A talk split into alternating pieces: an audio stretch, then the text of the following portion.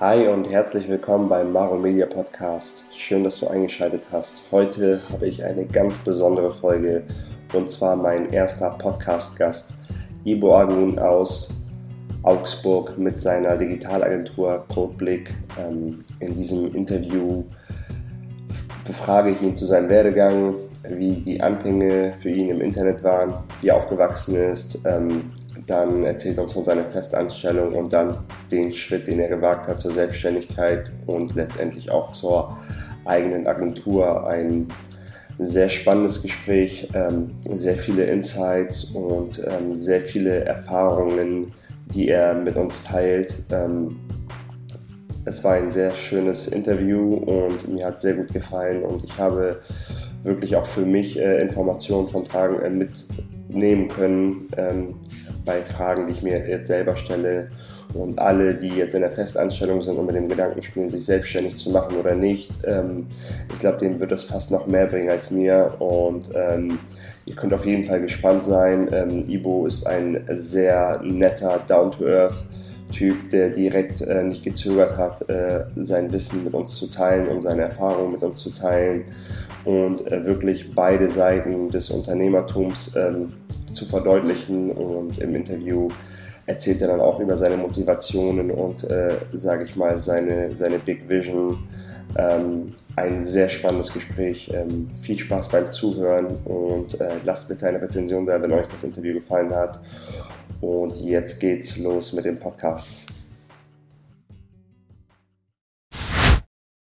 Ähm, hallo Ivo, ähm, sehr schön, dass du Zeit gefunden hast äh, für den Podcast. Ähm, willkommen bei Mario Media Podcast. ich äh, freue mich sehr, dass du, dass du zugesagt hast und das äh, an alle Zuschauer, das ist das erste Podcast, das ist der erste Podcast dieser Art im Interview Remote und Ivo ist äh, 33 und kommt aus Augsburg und hat eine Digitalagentur namens äh, Codeblick. Ähm, ja. ja. Hallo Marwan, danke für die Einladung. Wie gesagt, es ist für mich ähm, eine Ehre, dass ich dein erster Gast als Interviewgast da bei dir im Podcast erscheinen darf. Ähm, Freue mich sehr drauf. Ja, super. Ähm, genau, ich, ich äh, grundsätzlich, ich interview äh, selbst ähm, Gäste, die, die, die mich halt ähm, interessieren. Ich bin da ganz aus eigener, die ich spannend finde, Menschen, die ich spannend finde, ähm, weil ich dann einfach glaube, dass man dann ein natürliches Gespräch nicht forcen muss und dass die Dinge dann, also diese, dieses natürliche, diese natürliche Neugier und das natürliche Interesse in Menschen, ja. das ich dann habe, ähm, kann sich dann sozusagen entfalten. Und vielleicht hören die Zuschauer gerade auch so ein bisschen rein. Ich sollte vielleicht jetzt nicht meinen zweiten, dritten Kaffee schon trinken. Ähm, ich glaube, das, das wird sich jetzt nach ein paar Minuten ein bisschen einpendeln. Aber Ivo, erzähl mal von dir. Woher kommst du? Ähm, ähm, wo bist du aufgewachsen? So ein bisschen gerne. in den Anfängen deines, ja. äh, deines Lebens, hm. deines Werdegangs. Also ich bin geboren in Augsburg, aufgewachsen in Augsburg und ähm, eigentlich, also wie gesagt, ähm, ein äh, Augsburger durch und durch. Und ich hoffe, dass es halt bei mir auch so äh, praktisch, dass ich in Augsburg auch alt werden werde. Ähm, es ist meine Heimatstadt, also es ist eine große Liebe einfach. Ähm, wie gesagt, also mich, mich, hat es hier nie weggezogen. Ähm, ja, meine Eltern sind ähm, in den 70er Jahren quasi als sogenannte Gastarbeiter ähm, nach Deutschland gekommen. Genau, und ich kann mich eigentlich so na, daran erinnern, dass sie halt, als sie praktisch in Deutschland angekommen sind, ähm, ist, sind meine Brüder hier geboren. Ähm, ich bin hier geboren und ähm, bin praktisch in Augsburg aufgewachsen. Hab halt viel mitbekommen, dass meine Eltern ähm, relativ viel und hart gearbeitet haben. Ähm, daher sind wir eigentlich so auch relativ eigenständig oder frei eher ja, äh, aufgewachsen. Genau. Okay, super. Okay, also du bist in, in, in zweiter Generation dann hier? Also, genau. Okay. Ähm, wie viele Geschwister hast du? Ich habe drei, äh, zwei Brüder, zwei ältere Brüder. Mhm. Und also, die, die sind auch hier geboren? Genau, die sind auch hier geboren. Ähm, mein älterer, ältester Bruder, der ist eigentlich auch in derselben Branche tätig wie ich, hat auch eine Agentur in Augsburg. Äh, es gibt so ein paar Überschneidungen, aber wir sind jetzt irgendwie keine Konkurrenten oder sowas. Mhm. Also wir ergänzen uns da ganz gut. Und mein anderer Bruder, der ist ähm, auch eigentlich so in der ähnlichen Branche äh, tätig. Der ist bei Yahoo IT-Systemadministrator. Genau. Ah, okay. Also, also da ja eigentlich so äh, mehr oder weniger mit PCs aufgewachsen. Immer mhm. schon irgendwie am Computer gewesen und ähm, ja, also alle digital affin und Kinder des genau, Internets genau, so. Und genau, ähm, richtig, ja. ähm, erzähl mal kurz, ähm, was, was du, was Codeblick macht, die zur Agentur und dann, dann würde ich gerne nochmal auf, auf, auf wirklich eingehen in der Schule, wie du, wie du in der Jugend, also ob du schon da erkannt hast, dass du da die Interessen hast. Mhm. Aber erstmal, damit die Gäste groben, also ja. beschreib du mal Codeblick und eure Agentur. Genau, also Codeblick ist ähm, eine Agentur, die wir 2012 mit meinem ehemaligen Partner Benjamin Zelos gegründet haben. Ähm, wir gestalten, setzen um äh, und konzipieren praktisch Webseiten und Online-Shops, äh, betreuen aber auch eben jetzt äh, Kunden äh, im Online-Marketing. Also das heißt, ähm, praktisch, wenn jetzt äh, jemand einen Online-Shop betreibt, der muss ja auch natürlich schauen, dass halt seine Kunden oder die User auf seine auf seine Shops gelangen und da äh, unterstützen wir die Kunden jetzt auch mittlerweile eben im Online-Marketing, sei es halt Social Media oder auch ähm, ja, Werbeanzeigen bei AdWords etc. Genau. Aber unser Background war eigentlich eher technischer Natur, also wir sind praktisch äh, mehr so das, die produzierende Agentur gewesen, also das heißt, ähm, Kunden sind halt auf uns zugekommen mit ähm, bestehenden Layouts oder ähm, ja, Konzeptionen und wir haben die dann umgesetzt, bis wir dann halt aber auch gemerkt haben, dass teilweise Dinge halt einfach nicht so funktioniert haben für Kunden, wo wir einfach auch gesagt haben, okay, das ist jetzt ähm, was, das hätten wir vielleicht nicht so umgesetzt, ja, vielleicht wäre das anders halt einfach besser gewesen, aber das war in der Projektphase einfach auch schon, schon zu spät dann eben.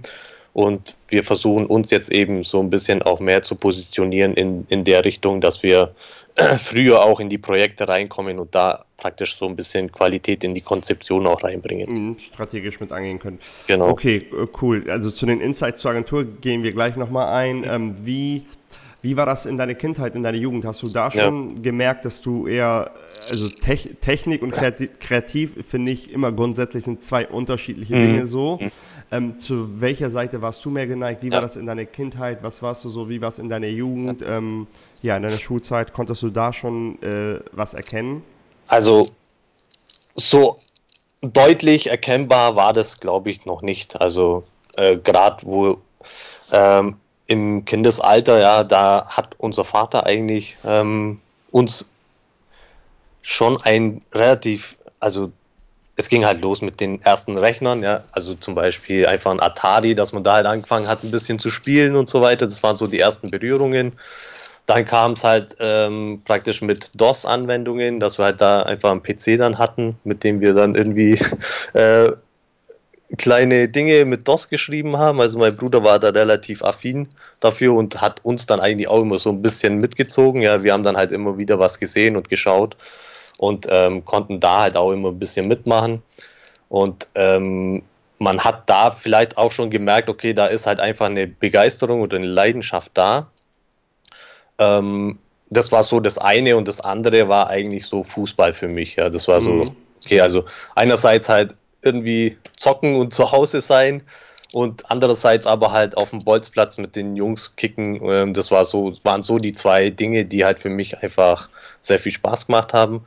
Von der Schule her muss man sagen, ich habe mich eigentlich in der Schule nicht so schwer getan, aber es war für mich nicht so ähm, motivierend irgendwie. Also ich bin da habe jetzt nie irgendwie Wert drauf gelegt, irgendwie sehr gute Noten zu schreiben oder ähm, das war halt für mich, hat, hat, also es hatte keine Motivation für mich irgendwie. So. Okay.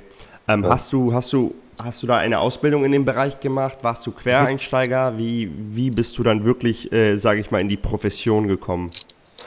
Genau, als das Internet dann halt kam, ja, da hat man halt dann eben entsprechend ähm, äh, Dinge halt auch äh, ja, ausprobieren können, die halt so damals noch nicht existiert äh, haben, ja. Ähm, so kam ich eigentlich äh, zu, der, zu dem Entschluss, dass also eigentlich wollte ich eine Ausbildung machen, ja, nach, ab, ab, ab der 10. Klasse sozusagen mich dafür entschieden, ähm, eher einen praxisorientierten Weg zu gehen. Äh, für mich war eigentlich klar, dass ich halt kein Studium machen werde, weil ich einfach praktisch auch, ähm, weil mich die Schule nicht so motiviert hatte und ich eher einfach ein praktischer Typ bin und eher Dinge halt ausprobiere und ähm, äh, da viel besser lernen kann, wenn ich Dinge mache. Mhm. Ähm, war das für mich eigentlich damals dann schon klar, dass ich kein Studium machen werde und habe dann eben mich auf die Suche gemacht, äh, eine Ausbildung äh, zu bekommen, äh, was nicht so ganz einfach war, aber ich habe dann ähm, eine Ausbildungsstelle in Augsburg bekommen äh, zum Mediengestalter und ähm, habe dort eben in einem Online-Shop für Werbeartikel so meine ersten Erfahrungen gemacht. Äh, dort habe ich eigentlich äh, relativ viel Kaufmännisches gelernt. Ähm, wir haben dann dort, ähm, ja, ich habe dann schon auch ein bisschen programmiert und so, ein bisschen am Online-Shop rumgearbeitet, initial. Aber es war dann mehr oder weniger so ein bisschen, ähm, ja, mehr Angebote schreiben für Kunden etc., Logos auf irgendwelchen Kugelschreibern platzieren oder auf irgendwelchen Werbegeschenken platzieren. Mhm. Das war jetzt nicht so anspruchsvoll, muss man sagen. Okay, genau. und da hast du, und, und wie ging es dann danach weiter? Also ich stelle mir gerade vor, du kommst aus der Schule, hast dann die Mediengestalter-Ausbildung gemacht und das waren so deine, sage ich mal, wirklich mit Web und Webshops ja. und, und aber auch die Teilbereiche, die du gerade erklär, erklärt hast. Und wie ging es danach dann weiter für dich? Genau, also während meiner Ausbildung habe ich eigentlich schon auch ein paar Projekte nebenzu ähm, äh, umgesetzt. Ähm, da konnte ich halt relativ viel Know-how schon mal so ein bisschen aufbauen. Ähm, einfach Webseiten umgesetzt, so gelayoutet, weil mich das halt einfach immer interessiert hat und mir das in der Ausbildung zu wenig war, habe ich mich halt auch nebenzu damit beschäftigt, ähm, mir das selber entsprechend beizubringen so die ersten Webseiten halt programmiert, etc. etc. Genau, und dann ähm, war es so, dass im letzten Ausbildungsjahr ähm, mein ehemaliger Ausbildungskollege, der dann praktisch ein Jahr vorher fertig war, ist zu einer anderen Agentur gewechselt, also hat dort dann eine Festanstellung, äh, ein, ist dort eine Festanstellung eingegangen und ähm, ja, hat, hat dann äh, dort quasi mich weiterempfohlen und ähm, so kam das dann dazu, dass ich dann praktisch in meinem letzten Ausbildungsjahr äh, noch die Agentur gewechselt habe und dort meine Ausbildung dann beendet habe. Ah, okay. Also äh, woanders beendet, als du sie angefangen hast. Genau, genau. Und ähm, die Seiten, die du nebenher gemacht hast, neben der Mediengestaltausbildung, war, war das dann, wie man sich vorstellt, äh, Web 1.0, statische HTML, CSS-Seiten oder wie, was waren das für Seiten, die du gemacht hast und für was für Kunden vor allem? Oder waren ja, das Spaßprojekte? Ja. Nee, das waren schon auch richtige Kunden. Ähm, zum Beispiel haben wir so eine Akademie für Sport, äh, also so eine Akademie äh, aufgebaut, wo die Kunden praktisch online ähm, sozusagen Lehrgänge äh, aus, äh, sich äh, praktisch anschauen konnten und dort halt äh, entsprechend so eine Zertifizierung dann bekommen haben. es war damals schon so teilweise eben mit PHP-Programmierung der Fall. Also da habe ich mich dann halt so selber reingefuchst, ja, habe mir halt irgendwie im Netz praktisch alles Mögliche reingezogen, was man da so an Tutorials finden konnte und ähm, entsprechend halt alles selber beigebracht und dann halt auch wirklich ähm, echte Projekte umgesetzt. Hm. Da wieder mhm. die Kurve zu dem, was du vorhin erzählt hattest, vielleicht, dass du ein Praxistyp bist, der, der, genau. der dann eher so Hands-on-Mentalität hat, wenn es genau. um Dinge aneignen und lernen geht. Ähm, okay, und du bist jetzt mit deinem ehemaligen Ausbildungskollegen in der neuen Agentur und dann hast du, genau. wurdest du dann auch dort weiterhin übernommen? Genau, also ich bin dann in die Agentur gekommen, ähm, was für mich dann so ein kleiner Switch war, weil es halt einfach äh, ja eine andere in Anführungszeichen Welt war. Ja, coole Agentur, cooler Chef. Ich kannte eben äh, so, das, die Agentur auch schon so ein bisschen aus Erzählungen von der Berufsschule, weil da auch nochmal ein Kollege dann dort die Ausbildung gemacht hatte. Und ähm, ja, das war dann halt irgendwie eine ganz andere Stimmung. Ja, da kommt man halt eben in diese neue Agentur, hat coole Projekte. Also es waren halt richtig ähm, auch ähm, Kunden wie O2 etc. Ja, an den Projekten, die man dann halt, äh, an denen man gearbeitet hat. Es war für mich schon äh, sehr neu, aber war auch sehr aufregend ja, und habe dann dort entsprechend angefangen. Ähm, mit eh erstmal so Frontend-Umsetzungen im E-Commerce-Bereich. Okay. Genau, das, war so, das waren so die ersten Welches Dinge, Jahr war das? Das war gleich im ersten Jahr, also im letzten Jahr der Ausbildung. Ich habe ja das dritte Ausbildungsjahr dann dort fertig gemacht. Und dort äh, habe ich dann praktisch erstmal so an ähm, ja, Template-Umsetzungen für E-Commerce-Shops dann und, mitgewirkt. Genau. Und Datum war das, also das war 2007, glaube ich. 2007, okay. Ja, genau, genau.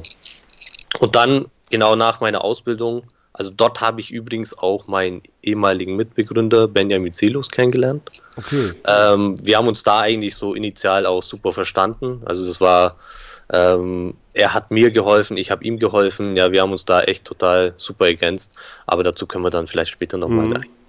Und dann warst du in der Agentur und hast dort gearbeitet, ähm, auch genau. richtig wirklich mit deinen Kundenprojekten. Was, wie, wie liegt da die äh, Frontend-Umsetzung für E-Commerce ab? Welche Frameworks waren damals, äh, damals, okay, ist es ja, damals eigentlich also, vor elf Jahren im Web? Genau, die Agentur hat ähm, praktisch Online-Shops mit Oxid E-Sales umgesetzt. Ähm, okay, ich weiß nicht, ob das dir oder äh, dein Zuhörern was sagt.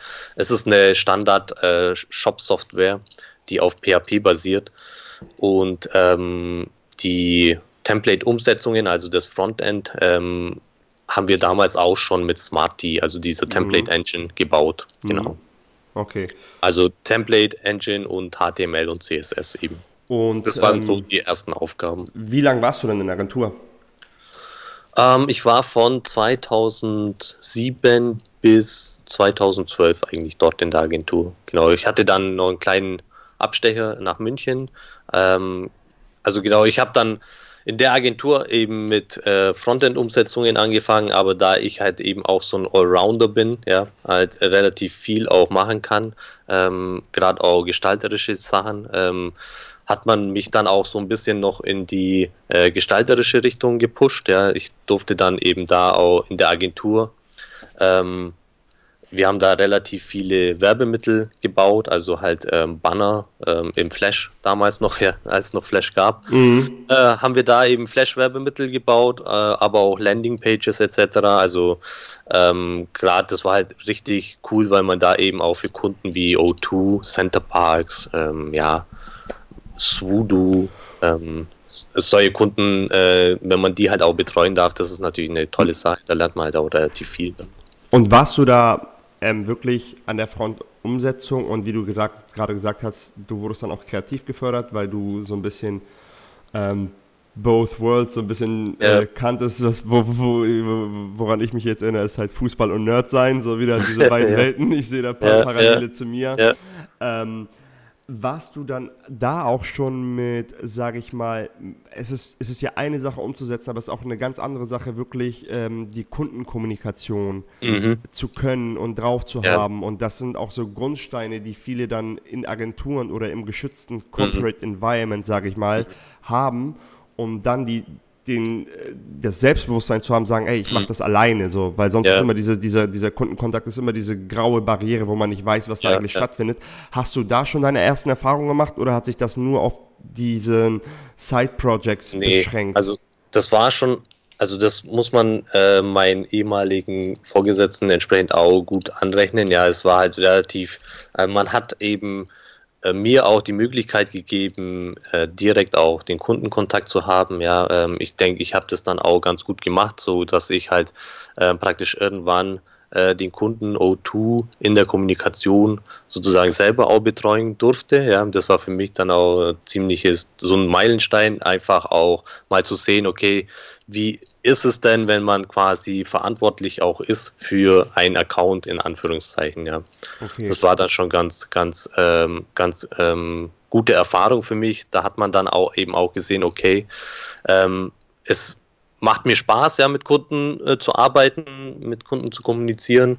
Ähm, wie gesagt, es ist ja nicht äh, selbstverständlich, dass ein Programmierer oder ein Designer mhm. eben auch äh, diese Kundenkommunikation bewältigen kann. Ja. Aber wie gesagt, ja. ich hatte da eigentlich nie Probleme. Also ich bin jetzt nicht der, ähm, ja, der super äh, Networker, ja, sag mal so, aber mhm. ähm, ich denke mit Kunden da auch seriös und ähm, klar die Probleme da aufzunehmen etc. Da ähm, äh, tue ich mir schon leicht. Ja. Ähm, und würdest du jetzt rückwirkend betrachten, dass, äh, dass dir das auch das Selbstbewusstsein gegeben hat für die Schritte, die dann darauf gefolgt sind mit der eigenen Agentur? Oder sagst du, mhm. das waren eher andere Motivationen? Oder war das so, kann ich mir das so vorstellen, dass du gesagt hast, hey, stopp mal, ich mache gerade Programmierung, ich mache Gestaltung und ich mache Kundenkontakt. Ich, kann, ich bilde doch gerade ein, ein, ein rundes Paket ab ja. womit ich auch selber mich platzieren kann auf dem Markt oder waren das andere Beweggründe? Ja, also so habe ich das noch nicht betrachtet, aber ich würde mal sagen, das hat schon auch teilweise eine Rolle da gespielt, ja,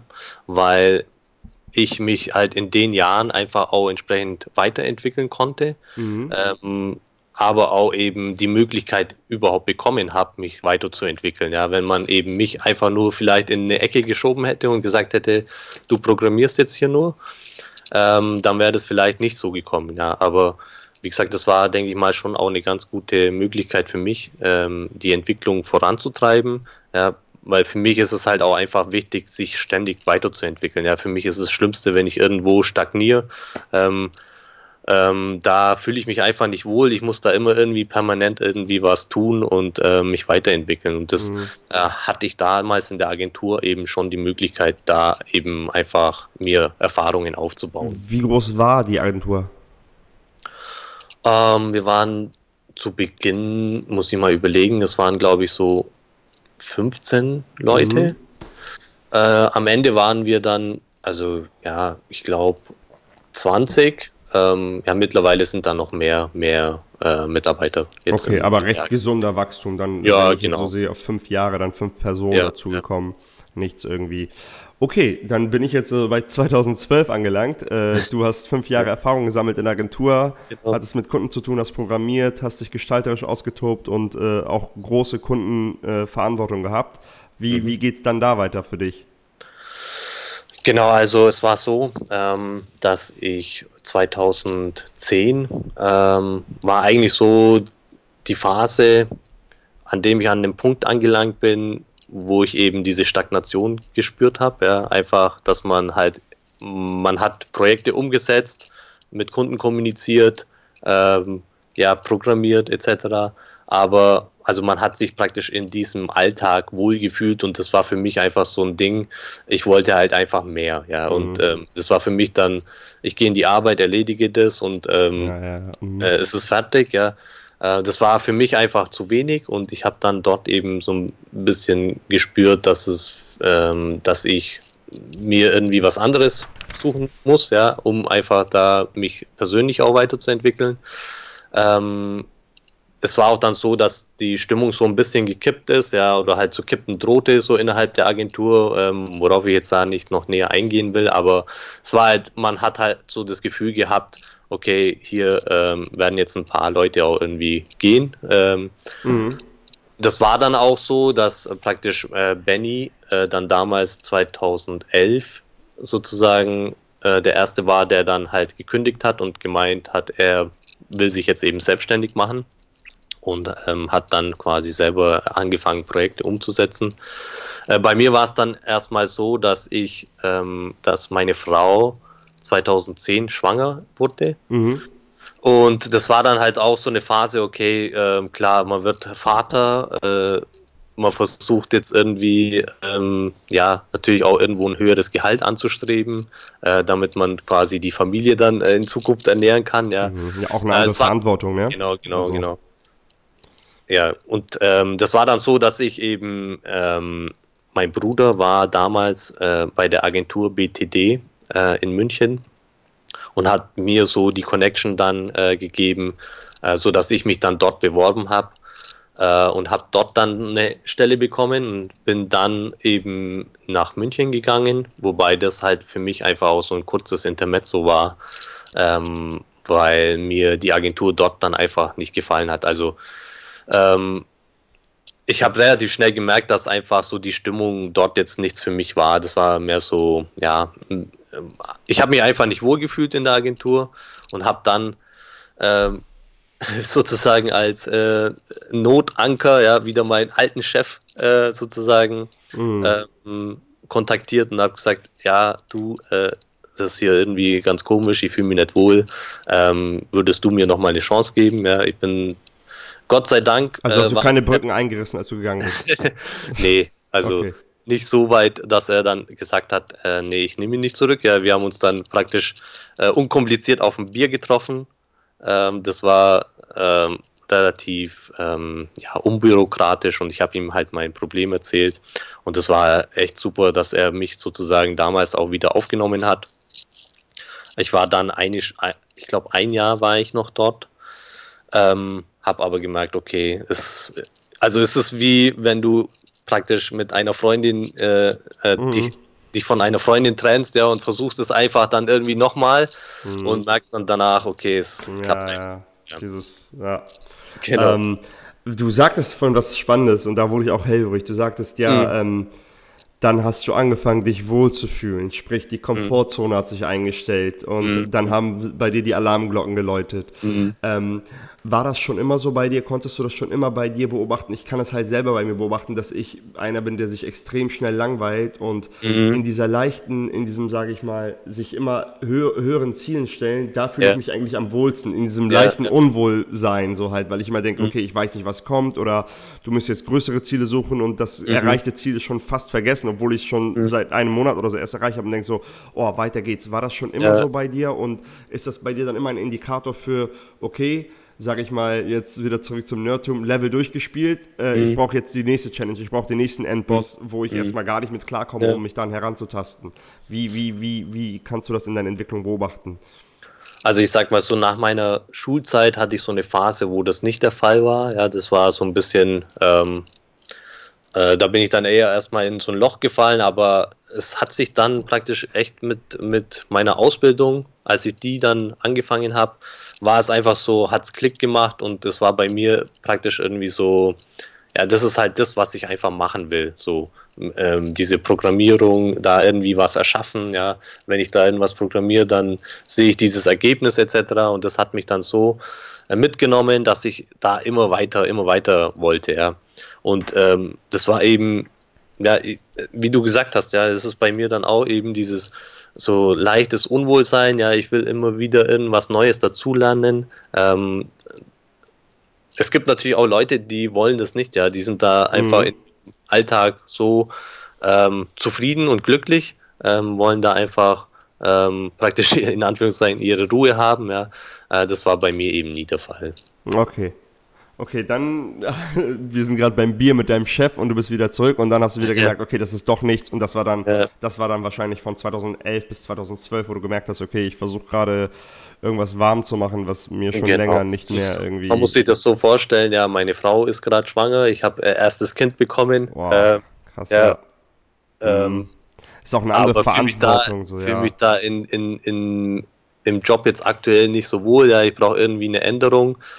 Und äh, Wahrscheinlich der auch nicht Schritt, leicht für deine Frau. So, ja, der also. Schritt in die Selbstständigkeit ist ja eher eigentlich was, was man dann nicht macht. Ja, das ist ja, ja eher genau. äh, was äh, Ungewöhnliches. Ja. Mhm. Ähm, das war aber dann so, dass der Benny ähm, damals ja schon ein Jahr eben aus der Agentur raus war und ähm, hat dann eben sozusagen mich praktisch äh, kontaktiert. Wir waren ja immer in Kontakt äh, und hat gemeint, ja, er hat da gerade so ein grö größeres Projekt äh, am Start und er bräuchte da auf jeden Fall irgendwie jemanden, der das noch mit programmiert, weil der Benny war eher jemand, der halt sehr gut Frontend konnte, aber und äh, Gestaltung konnte, aber wenn es darum ging, irgendwie ähm, PHP oder Backend-Programmierung zu machen, äh, das war eher nicht so sein, sein Kerngebiet. Und mhm. da hat er eben jemanden gebraucht, und ähm, klar, ich habe dann mit meiner Frau relativ lange auch darüber diskutiert und äh, muss ihr auch natürlich dafür danken, dass sie zu der Zeit dann auch einfach gesagt hat, ja, komm, probier's.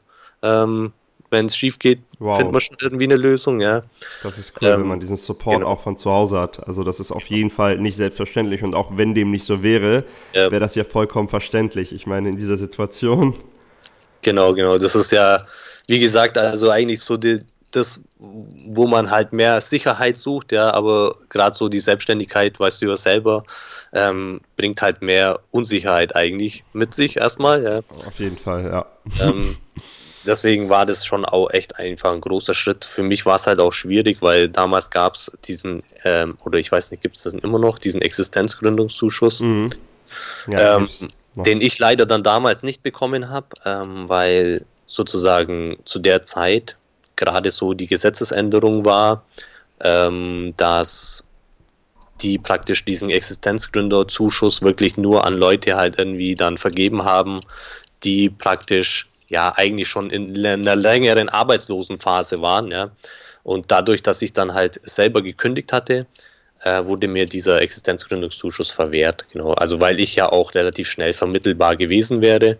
Ich war dann auch vom Sozialgericht und habe dann versucht, da praktisch noch ein bisschen ähm, ja, das in die Wege zu leiten, aber das hat leider dann damals das nicht geklappt und das war dann auch wieder nochmal so ein Faktor, wo du dann eigentlich ja keine finanzielle Sicherheit hast, ja, okay, was ja. dann auch ultra schwierig war. Ja. Krass, ja, ich, ich wollte gerade sagen, aber ich habe mich äh, 2014 selbstständig gemacht und mhm. habe den dann auch da beantragt und ich muss sagen, aber ich hatte auch eine sehr, sehr nette Frau, äh, auch an alle ja. Zuhörer. Ich bin zur Lavitz Stiftung in Hamburg gegangen und sie hat dann mich wirklich an die Hand genommen und meinte, okay, wenn das Konzept stimmt und, mhm. und wenn du das wirklich gut aufsetzt, dann könnte man das durchbekommen. Und ich hatte halt das Glück, dass ich den bekommen ja. habe. Und das war halt nicht Thema, dass sie gesagt haben, ja, leicht vermittelbar oder so, obwohl ja. halt der Markt was hergibt. Aber anscheinend, ich weiß nicht, ob das von äh, Bundesland zu Bundesland anders gehandhabt wird, aber da ich glaube, das war 2014 Glück. auch schon so ein bisschen wieder zurückgerudert, der gelockerter. Okay. Ähm, das war wirklich Zufall bei mir, weil es halt wirklich der Monat auch war, an dem dieses Gesetz verabschiedet wurde. Oh. Ähm, so, ähm, dass man praktisch, wenn man eben ähm, Vermittlungsaussichten hat, ähm, dann praktisch eher diesen Existenzgründungszuschuss dann nicht bekommt. Ja. Okay.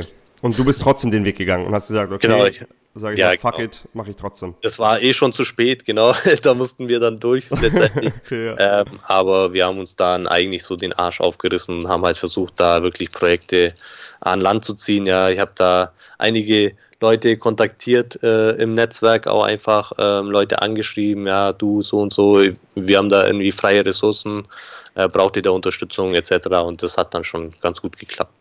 Und hast du, bist du erst den Schritt gegangen, als, als, als äh, Benjamin meinte, komm rüber, ich habe ein Projekt, oder war das so, also hast du dich dann nicht gefragt, okay, wie geht es nach dem Projekt weiter? Oder war das so ein Projekt, mhm. dass du gesagt hast, okay, das Projekt hält mich erstmal vier Monate über Wasser und dann können wir immer noch schauen. Wie, ja, genau. wie viel Sicherheit hattest du beim, mhm. beim, bei der Übergang, beim Übergang ja. zur Selbstständigkeit? Also klar, wir wir haben ja auch entsprechend ähm, schon einen Gewerbeschein damals vorher gehabt, ja, haben halt nebenzu entsprechend Projekte umgesetzt und so ein bisschen schon in die Selbst, äh, Selbstständigkeit reinschnuppern können. Mhm. Ähm, aber klar, man weiß da erstmal nicht, was auf einen wirklich zukommt, ja, wenn man das dann mal einmal durchgemacht hat, äh, weiß man, was das alles bedeutet, ja. Mhm. Ähm, aber das war dann so, natürlich hat man lange überlegt, ähm, Benny hatte halt eben dieses Projekt, äh, das vom Budget her relativ gut war und wir eigentlich so damit praktisch, ja, ich sag mal drei bis vier Monate äh, mhm. planen konnten. Ja. Ähm, und während dieser Phase, als wir praktisch dann 2012 im Februar dann gegründet haben, hatten wir auch schon nochmal ein Gespräch für ein größeres Projekt. Also es waren schon Optionen da, und ähm, wir haben es dann einfach versucht und haben es. Und ihr habt dann direkt zusammen eine Company gegründet oder wie ging es weiter? Genau. Oder wart ihr einfach zwei Selbstständige, die gemeinsam Projekte abwickeln? Nee, also wir haben dann, äh, wir sind dann äh, zur Steuerberaterin natürlich gegangen und haben dort äh, uns beraten lassen. Äh, das, was ich auch jedem empfehlen würde, äh, sich da entsprechend ähm, von Anfang an da auch äh, beraten zu lassen. Mhm. Ähm, wir haben dann praktisch eine GBR zusammen gegründet. Ja wo wir okay. beide 50-50 beteiligt waren. Genau. Okay. Okay, cool. Also das war dann 2012 euer Gründungsjahr. Mhm. Genau. Und war das auch direkt äh, Codeblick? Nein, äh, damals hießen wir noch Colibo, Colibo okay. äh, weil äh, genau Benny ähm, hieß mit Nachnamen Kollmannsberger mhm. und ich Ibo mit Spitznamen, also haben wir das so ein bisschen zusammengeführt, ähm, fanden aber dann irgendwie ja nach einer Zeit hat sich das für uns irgendwie komisch angehört und haben dann gesagt, okay, wir brauchen jetzt einen Namen, ähm, der irgendwas mit Programmierung hat, aber auch irgendwas Abstraktes hat, ja, und auch so unsere Qualität in der äh, Umsetzung auch widerspiegelt.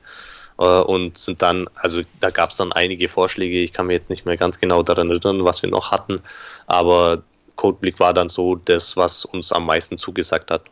Okay, also, finde ich aber auch, also wenn man es jetzt so liest, auch wie die Faust aufs Auge, Code Blick, ja. Ist ganz gut, aber es ist halt immer so, wenn man den Namen dann erstmal gefunden hat, in der Entstehungsphase ist es dann nicht immer ja. so äh, offensichtlich. Ja, äh, 2012 habt ihr dann gegründet und dann mhm. seid ihr zu zweit und wickelt äh, Kundenprojekte ab von der Gestaltung genau. bis hin zur Programmierung oder habt ihr, habt ihr da schon gesagt, wir machen von null auch Strategie, Konzeption, wie, wie lief das ab? Nee, also äh, wir haben erstmal versucht, wirklich uns über Wasser zu halten, ja, zu, mit den Aufträgen, die wir bekommen. Also äh, wir hatten da eigentlich so strategisch uns noch nie darüber Gedanken gemacht, weil äh, letztendlich hat man von da einfach eine Empfehlung bekommen und von hier irgendwie praktisch ein, äh, eine Anfrage reinbekommen und hat dann diese Sachen entsprechend umgesetzt und abgerechnet und abgewickelt. So.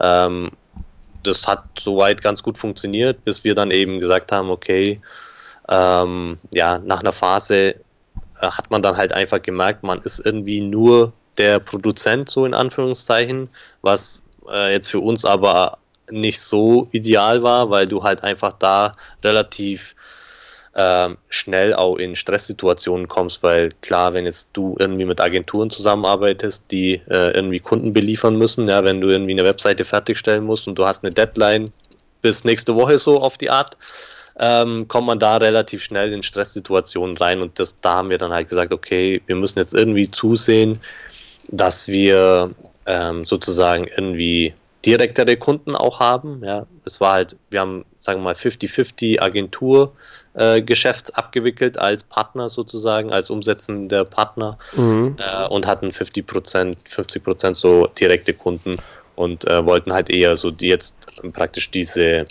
ähm, direkten Kunden oder den Anteil der direkten Kunden erhöhen, äh, weil wir praktisch das Projekt selber auch von Anfang an irgendwie besser konzipieren wollten, dass ähm, wir halt einfach nicht in diese Stresssituationen kommen.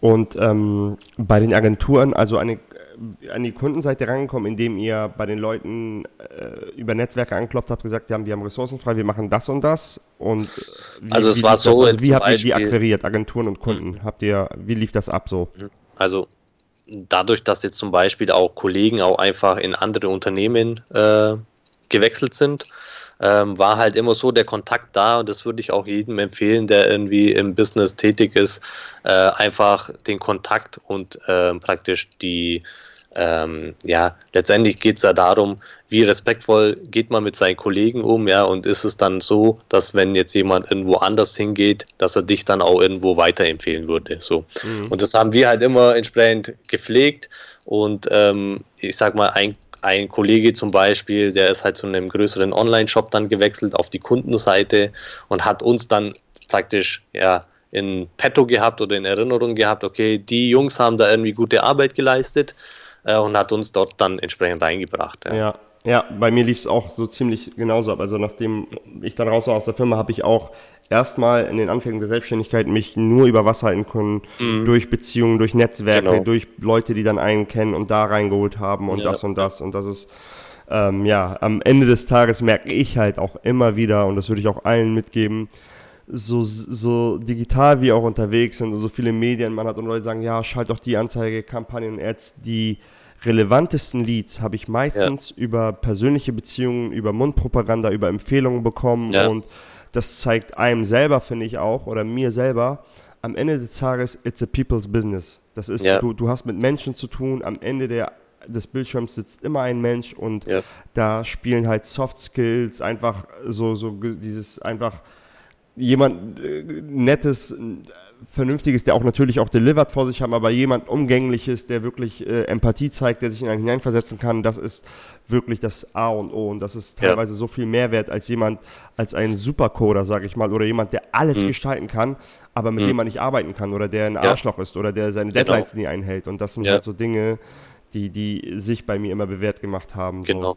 Es ist ja auch so, dass dann diese Empfehlungen meistens oder höchstwahrscheinlich zu einem Auftrag auch führen. Also genau. ich habe so die Erfahrung gemacht, dass das ähm, also diese Empfehlungen ja von äh, jemandem, der dich kennt, äh, quasi im Abschluss einfach eine höhere Conversion Rate ja. auch hat. Ja. Das ist auch eine ganz andere Art von Empfehlung. Das ist auch, ja. äh, wenn, wenn, wenn wir Amazon ein irgendwas, äh, ein, ein Waschtrockner empfiehlt oder wenn ein ja. Kumpel von mir sagt, ich habe den Waschtrockner zu Hause bei mir und der ist richtig gut, guck mal meine Wäsche an, das ist halt, ja, das, äh, wie du schon sagst, das hat halt genau. eine andere äh, Möglichkeit der, der Conversion. Das, ähm, und bei Agenturen habt ihr da die Hand gehoben und gesagt, hey, wir machen das und das als Partner oder wie sind die Agenturen auf euch aufmerksam geworden? Also bei einer Agentur war es auch ähnlich der Fall, dass ein ehemaliger Kollege praktisch da äh, in die Agentur gewechselt ist und uns dort auch reingebracht hat. Bei einer anderen Agentur war es dann so, dass äh, ein Projekt ausgeschrieben wurde. Ähm, wir das dann, glaube ich, damals über Xing oder sowas gesehen haben ähm, als es da noch nicht wirklich so diese ähm, Recruiter gab, ja, ähm, die da jetzt alles voll spammen, äh, gab es dann auch wirklich mal interessante Projekte. Äh, und da haben wir dann damals auch praktisch auch noch eine, einen Agenturkunden dann äh, an Land ziehen können, der uns dann auch so ein bisschen mit Aufträgen dann versorgt hat. Ah, okay, super.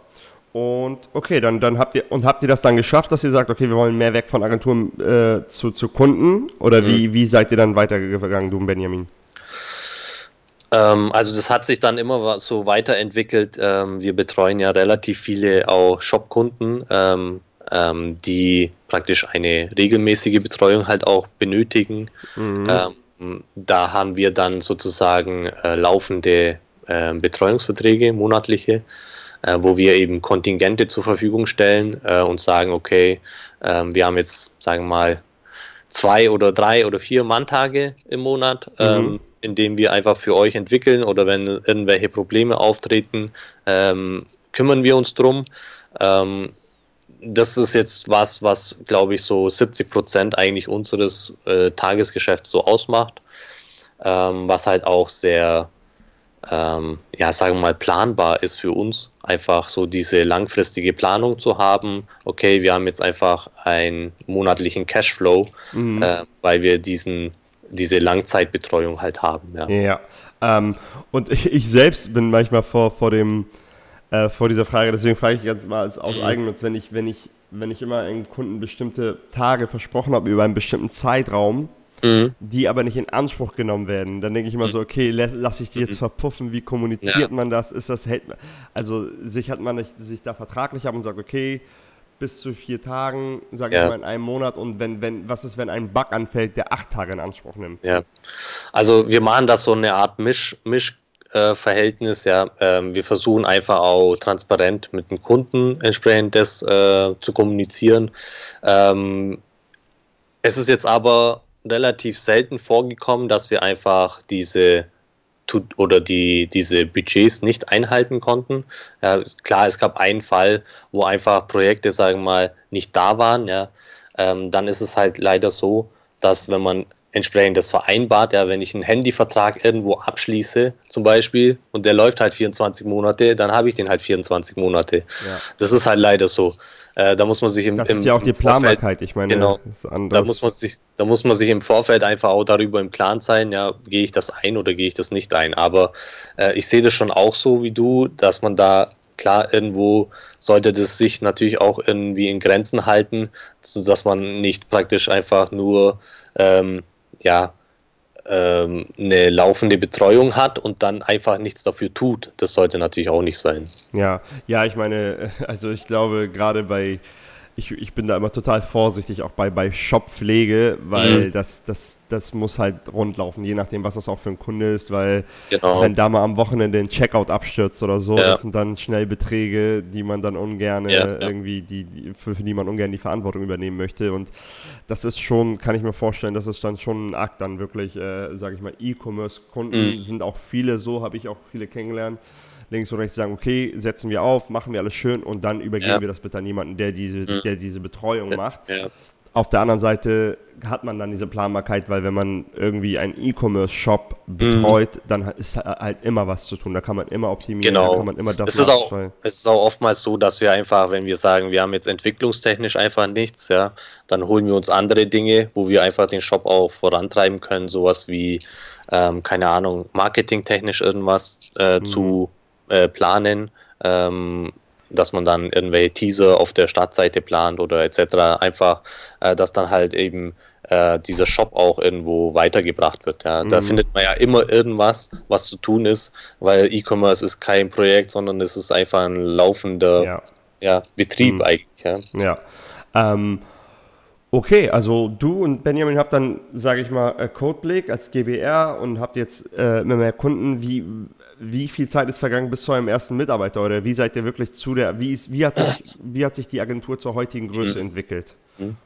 Also wir haben ja angefangen eigentlich so im, in Anführungszeichen, Schlafzimmer von Benny. Das war, ähm, ähm, er hatte eine Wohnung mit so einem eine Art Maisonette-Wohnung war das damals. Mhm. Äh, und oben hatten wir sozusagen so einen kleinen, ja, äh, Arbeitsbereich, wo wir dann praktisch irgendwie uns täglich eingefunden haben und dort äh, dann die Sachen umgesetzt haben, bis wir dann gesagt haben, okay, dann, äh, genau, das war dann so, dass äh, Bennys Frau zu dem Zeitpunkt dann auch schwanger wurde und wir dann gesagt haben, okay, ähm, wir können da natürlich jetzt nicht mehr weiterarbeiten, ja, wenn da jetzt. Dieses Silicon Flavor Romantik genau. Schlafzimmer. Ja, genau. Dass da jetzt äh, nicht so, dass da ja, äh, der, der Kleine da äh, oder die Kleine äh, eben äh, praktisch ihre Ruhe hat, ja, haben wir gesagt, okay, wir müssen jetzt uns irgendwo ein Büro suchen und sind dann ähm, praktisch in Augsburg in so ein kleines ja, Zimmerchen, sagen wir mal so. In, das war so ein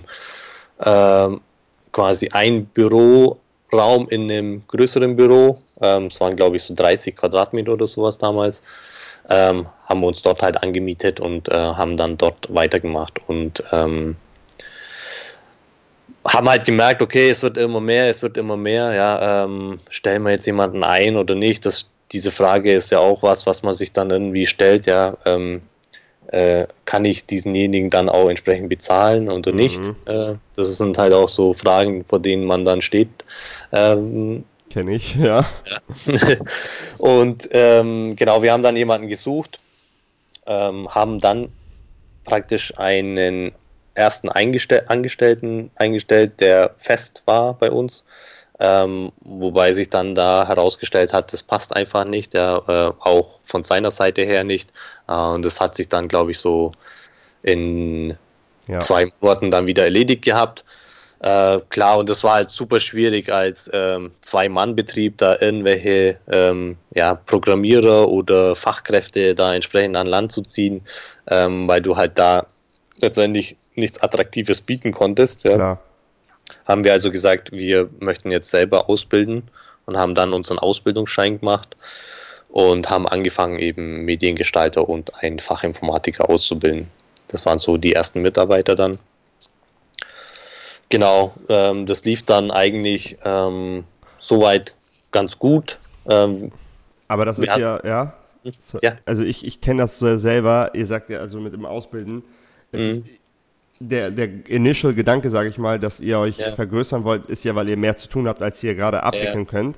Ja. Aber dieses Ausbilden ist eigentlich dann noch mehr zu tun haben. So kenne ich das, wenn man dann Leute einarbeitet, dass du dann halt wirklich vom, vom aktiven Tagesgeschäft, vom, äh, vom Hardcraft, sage ich mal, auch dann auf einmal zum, zum zum, zur Lehr in einer Lehrfunktion kommst, wo du sagst, ja, okay, ja. gebe ich gerade mein Bestmögliches, um auch diese Person irgendwie mhm. richtig, äh, sage ich mal, auszubilden oder dir das richtig ja. beizubringen. War das dann nicht noch mehr, was ihr dann auf dem Teller hattet als vorher? Definitiv. ja. Also es war natürlich anfangs sehr schwierig, weil, es, äh, weil du halt viel erstmal, also im ersten Ausbildungsjahr eigentlich nur äh, beibringst, ja. Mhm. Ähm, da viel produktiven Output zu bekommen, ähm, ähm, ist halt nicht. Ja. Letztendlich, klar, wir wussten, okay, das wird halt schwer, ja, aber haben halt irgendwie langfristiger gedacht und äh, wollten praktisch ähm, die Auszubildenden ähm, ja langfristig auch beschäftigen, was ja. sich dann später einfach nicht so herausgestellt hat, wie wir es eigentlich geplant hatten, weil eben die ähm, ja, Persönlichkeiten eigentlich gar nicht zu uns gepasst haben. So Bei den Azubis? Ja, ja. Oh, okay. Das ist aber auch hart, dass man das dann auch nicht direkt, weil gerade das ist ja ein Return on Investment, mhm. wie du schon sagst, der eigentlich erst sich long-term ausgezahlt macht. Genau. Sagst, okay, also es war. Mhm. Äh, die Früchte kann ich in, in zwei, drei Jahren vielleicht ernten. Mhm. aber man hat dann, ja, man hat dann gelehrt und alles und oder, oder wenn sich das dann irgendwann langfristig nicht entwickelt. Aber die Leute, die direkt fit sind, mit an Bord zu holen, ist halt schwer bei so einer Größe, weil andere Agenturen ja. und Firmen, die größer sind, haben halt, ja. können halt attraktivere Gehälter bieten oder andere Dinge bieten. Ja. Da kann man wirklich, was mir halt, was mir immer da hilft, ist zu sagen, hey, bei einer kleinen Firma oder bei, bei ich bin ja so zwischen Firma und, und Selbstständigkeit, äh, kann man halt sagen, dass man viel näher an den Prozessen dran ist, dass man, äh, dass die Lernkurve viel steiler ist und dass man halt Dinge anbieten kann, die große Agenturen nicht immer so anbieten, weil das halt, mhm. sage ich mal, vom, von der Infrastruktur nicht so gewährleistet werden kann, mhm. so wie Homeoffice, äh, Homeoffice oder remotes Arbeiten von überall aus. Ähm, äh, mein Mitarbeiter Pavel arbeitet gerade von Bali aus mhm. und das äh, mhm. klappt halt mhm. super und diese Freiheiten, okay. die er hat und das ist halt mhm. sehr das sind so Sachen, die, die mhm. man schwieriger, sage ich mal, in einem Corporate mhm. Environment durchbekäme. Ja. Aber ja, zurück zu eurer Story. Okay, dann hat sich ja, das also, doch nicht so. Genau, es war halt dann einfach so, dass äh, wir klar die größeren Projekte natürlich selber weiterhin umgesetzt haben, ja, aber halt entsprechend kleinere Dinge, die dich eigentlich so mehr oder weniger aufhalten, schon so teilweise abladen konnten. Ja, das hat uns mhm. dann schon so einigermaßen geholfen, aber sicherlich haben wir da auch entsprechend Fehler gemacht, ja, weil wir halt auch einfach keine Ahnung von, ja, wie, wie, wie, wie muss ich denn jemanden einstellen, ja, wen muss ich denn einstellen, dass da jemand irgendwie mir eine Entlastung bringt. Mhm. Ähm, aber das sind halt auch Dinge, die man halt so mit den Jahren dann einfach auch lernt, ja. Okay. Und wie, wie seid ihr dann vorgegangen, dass ihr dann wirklich gewachsen seid mit Leuten, wo ihr gesagt habt, okay, das ist ein Fit und die äh, ziehen wirklich das Ding aktiv mit voran? Genau, also das ist eigentlich so alles jetzt so dieses letzte Jahr passiert. Ähm, wow, okay. ja, genau. Äh, es war jetzt eigentlich so letztes Jahr ein relativ großer Umbruch bei uns, ähm, weil eben Benny ähm, praktisch Anfang des Jahres dann äh, mir offenbart hat eben, dass er sich eher in eine andere Richtung halt begeben will und ähm, praktisch mehr Zeit mit seiner Familie. Also es ist ja natürlich klar, wenn man jetzt äh, eine Agentur aufbauen will oder wachsen will, ähm, gerade auch mit Auszubildenden, ähm, ist es halt nicht so, dass man ähm, keine Ahnung, nur abends arbeiten kann, ja, weil du hast halt einfach entsprechende Arbeitszeiten von neun bis fünf oder neun bis sechs, wie auch immer, mhm. und musst halt zu diesen Zeiten auch natürlich da sein, ja. Mhm. Äh, um dort halt irgendwie ein geregeltes Arbeiten hinzubekommen. Mhm. Äh, auch, dass man halt da einfach Know-how äh, weitergeben kann. Anders mhm. geht's ja nicht. Ja. Äh, und ähm, ja, Anfang des Jahres hat dann Benny eben. Letzten äh, Jahres oder diesen Jahres? Letzten Jahres, okay. sorry. Ja.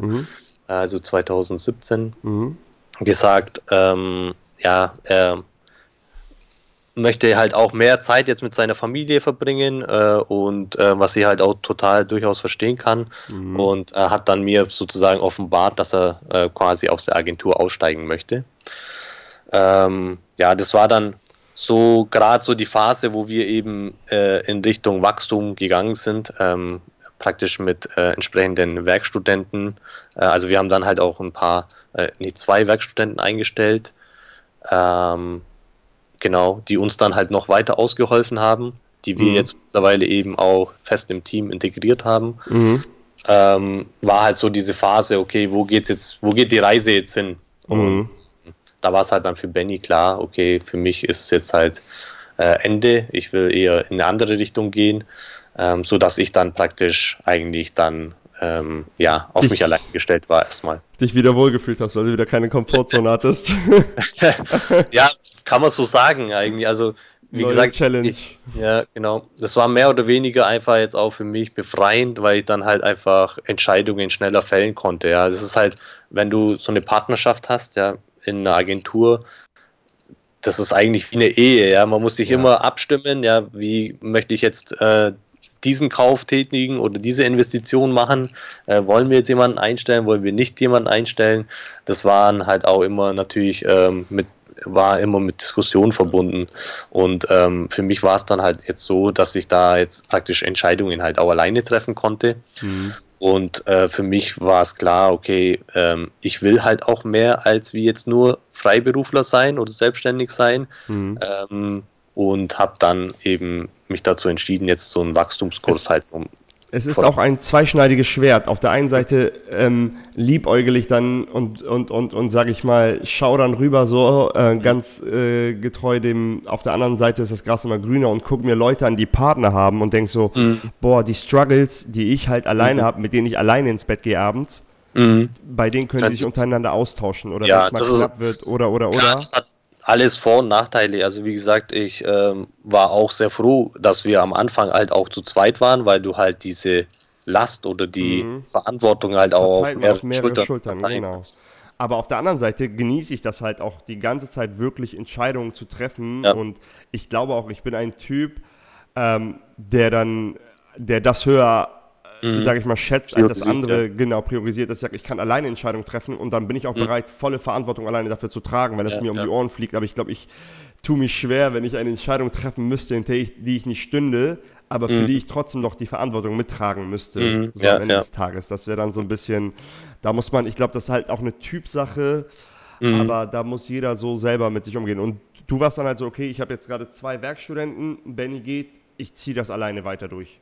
Genau, also zu der Zeit waren die Auszubildenden noch da.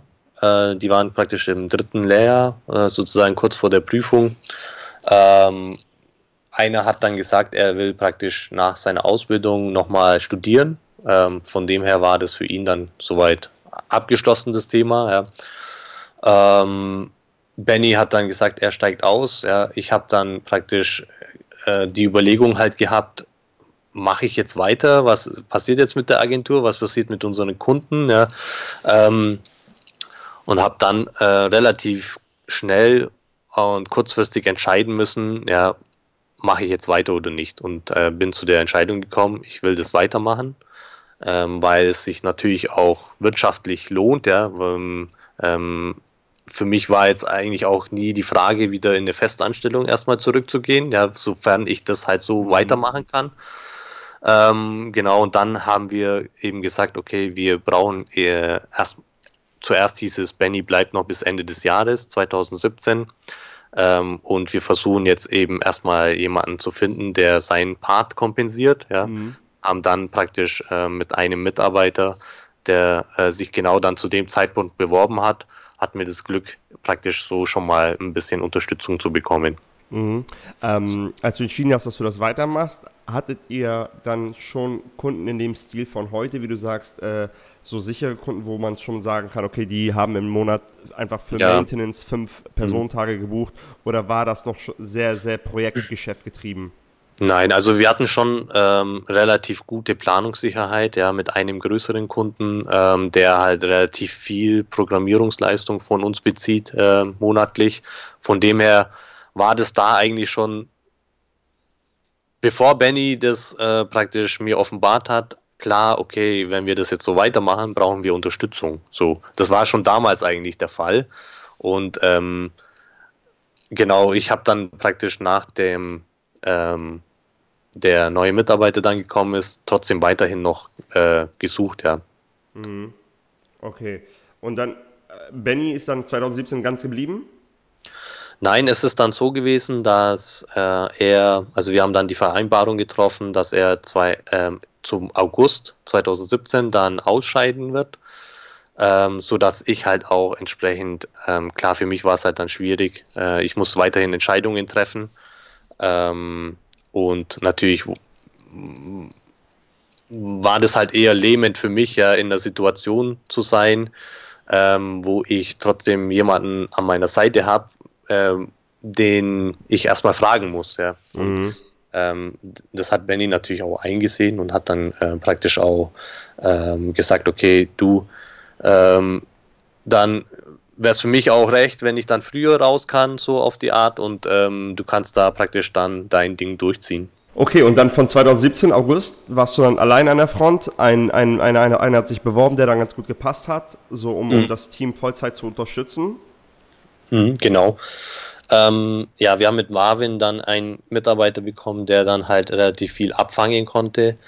Ähm, genau, ich habe dann ähm, noch weiter gesucht und habe dann eine Entwicklerin noch äh, praktisch gefunden, ähm, die uns jetzt auch nochmal unterstützt. Äh, und dann haben wir gesagt, okay, 2017 ähm, im September wollen wir halt auch nochmal zwei Auszubildende neu dazu holen. Mhm.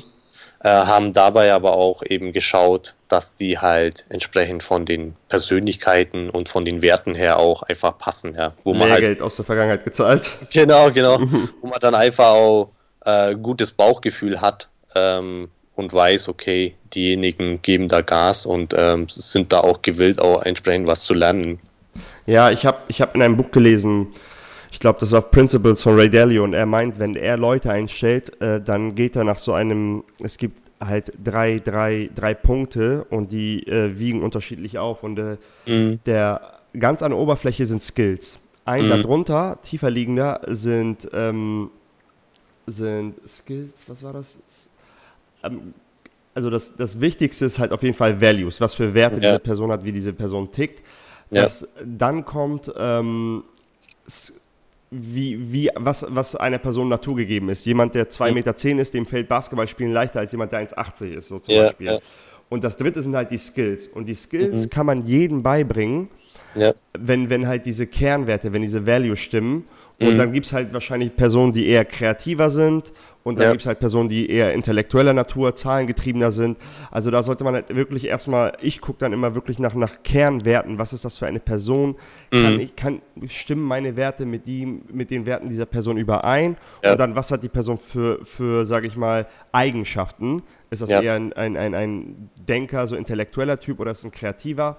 Und mhm. dann mache ich mir eigentlich gar keine Sorgen um die Skills, weil die Skills kann man mhm. jemandem dann immer noch beibringen. Besonders wenn ja. man, wie im Fall von Azubis, lang, längerfristige Zusammenarbeit anstrebt.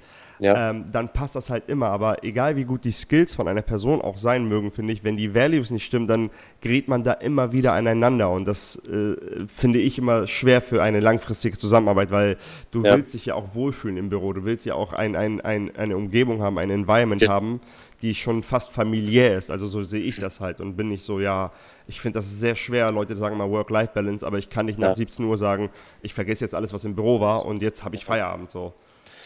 Genau, du sagst es, also es ist ja auch wichtig, man verbringt ja eigentlich so die größte Zeit äh, in der Arbeit, ja. Und äh, wenn da die Stimmung halt nicht passt, aufgrund von irgendjemanden, ja, der da meint, er muss jetzt irgendwie schlechte Stimmung verbreiten oder sowas. Äh, das ist auch was, worauf ich halt auch sehr achte, dass man einfach auch, ähm, klar ist es so, dass man halt einfach irgendwo konstruktive Kritik äußern sollte und muss, mhm. ja. Ähm, aber das muss halt alles ein respektvoller Umgang sein und ähm, man muss halt einfach miteinander entsprechend Projekte umsetzen oder Themen halt umsetzen mhm. äh, und sich gegenseitig helfen und so.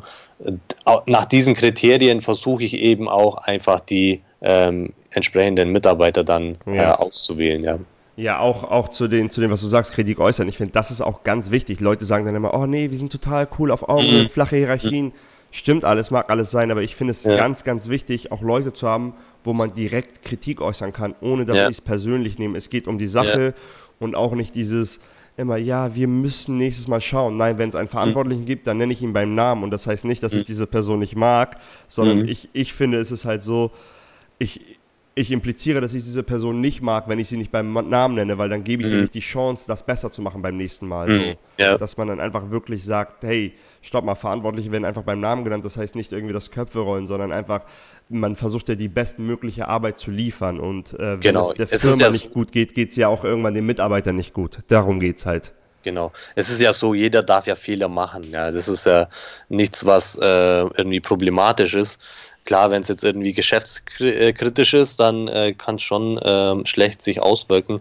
Aber ich finde halt, jeder darf Fehler machen. Ja, deswegen hat man auch entsprechend vielleicht eine äh, Haftpflichtversicherung oder sowas. Ja. okay, Zum Beispiel bei uns eine IT-Haftpflichtversicherung, die mhm. halt irgendwie entsprechend äh, Schäden äh, abdeckt. Also das kann ich auch jedem empfehlen, der irgendwie ähm, Kundenprojekte umsetzt, ähm, wo es halt auch äh, um Umsätze geht, ja, wie zum Beispiel E-Commerce-Shops äh, wo die Leute einfach auch, wenn sie, wenn der Shop halt aufgrund von irgendwelchen Fehlprogrammierungen down ist oder sowas, ähm, dass man da halt entsprechend abgesichert ist, ja, weil es dann auch schon mal relativ ja, äh, in eine höhere Summe gehen kann, wenn das ein entsprechender Shop ist.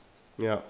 Ähm, und deswegen sage ich, äh, Fehler können gemacht werden, aber aus diesen Fehlern muss man halt lernen. Und äh, wenn man diese Fehler dann wiederholt, dann wird es halt kritisch. Ja, genau. Also es ist, wie gesagt, es ist überhaupt nicht schlimm, Fehler zu machen, wenn, wenn, das, wenn da halt Lessons draus werden, weil ich meine, genau wie du eben erzählt hast, äh, zwei Azubis eingestellt, diesmal haben wir da und da und da drauf geachtet, aber das mhm. ist, weil du den, in der Vergangenheit den Fehler mit Benny schon bereits gemacht hast. So. Ja. Das hat dich in diese Position gebracht, da jetzt anders drauf zu genau. schauen. Aber äh, krass, dann ist ja der Großteil äh, eures Wachstums ja in den letzten sechs, sieben Monaten, also so. Genau, also. Letztes Jahr, ja, genau. Wir sind jetzt insgesamt neun Leute, genau. Wow. Ähm, das ist alles jetzt äh, praktisch wirklich innerhalb des letzten Jahres passiert. Was man halt natürlich auch äh, dadurch hat, ist äh, praktisch, dass die Prozesse natürlich erstmal nochmal, ähm, ja, optimiert werden müssen oder halt entsprechend ineinander greifen müssen. Es ist klar, dass dann halt nicht alle Zahnrädchen gleich von heute auf morgen funktionieren, ja. aber da sind wir halt eben dran, dass da einfach auch ein Workflow dann äh, da ist und entsprechend äh, praktisch die Dinge halt dann sauber laufen. Ja. Auch dieses Dilemma, je mehr Leute man ist, desto geringer ist halt die Effizienz, sage ich mal, weil du halt immer mehr äh, Absprachen hast, Reibungsverlust, das muss man halt auch erstmal managen, da muss man halt auch Systeme haben und ähm, das genau. finde ich halt als immer eine, weil ich. Ja, die, Or die Organisation und die Kommunikation, das ist das A und O eben. Also ja.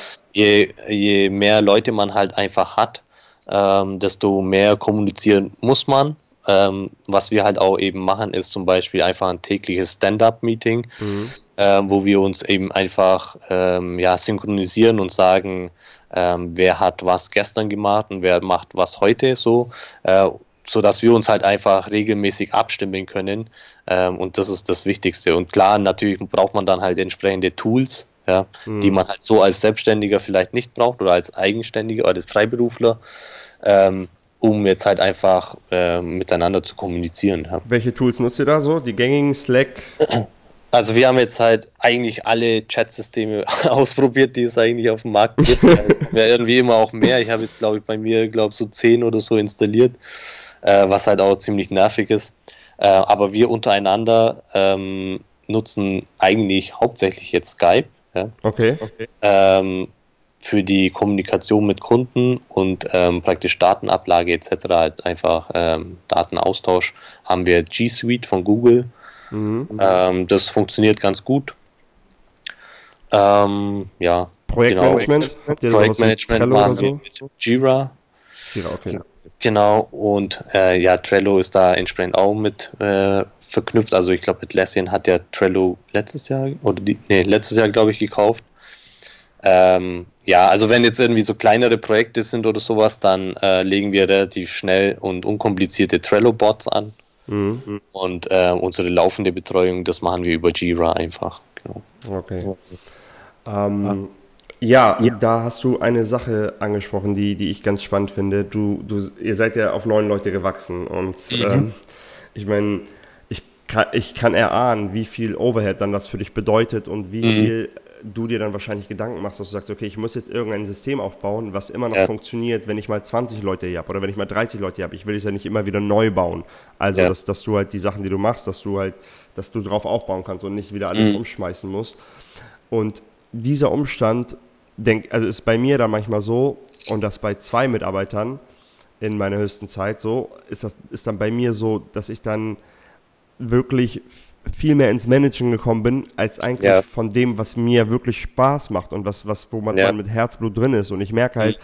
wenn ich dann nur noch manage und gucke, dass alles richtig mhm. läuft, mhm das, das ist eine andere Art von Stress, weil ich merke, dass es bei ja. mir wirklich Stress ablässt, wenn ich in meinem Element bin und programmieren ja. kann oder designen mhm. kann und wirklich ein mhm. Ergebnis sehe, anstatt immer zu ja. gucken, dass die Ergebnisse stimmen.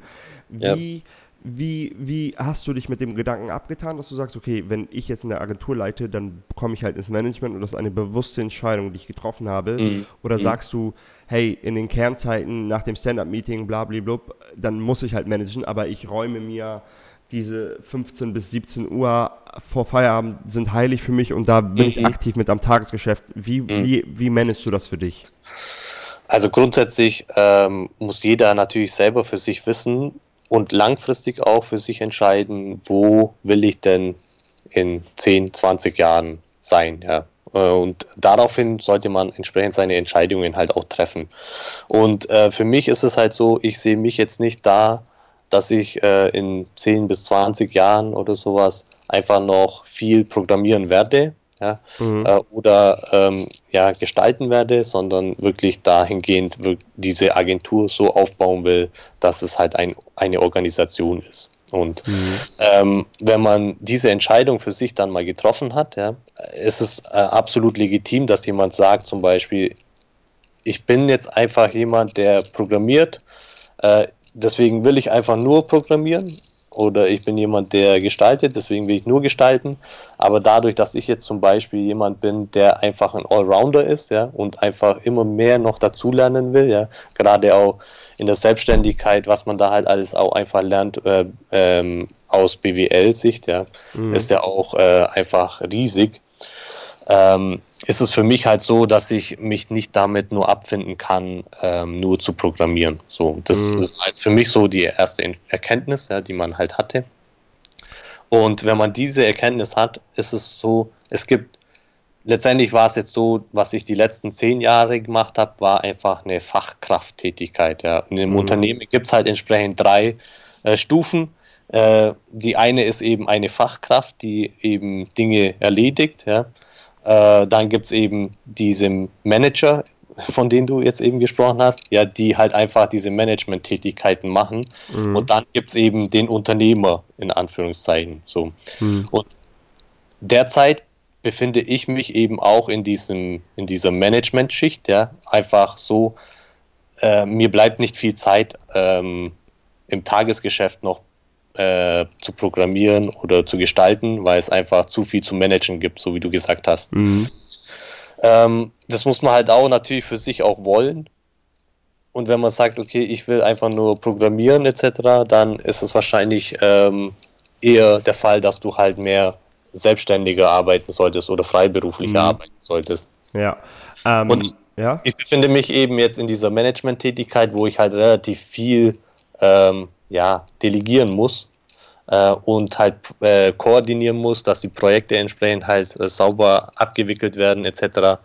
Ähm, so lerne ich jetzt im Managementbereich ähm, die Dinge, die für mich relevant sind, so dass ich, wenn ich irgendwann mal in diese Stufe als Unternehmer hochgehen kann, meine Manager diese, dieses Know-how auch weitergeben kann. Mhm, also, weil du es selber gemacht hast.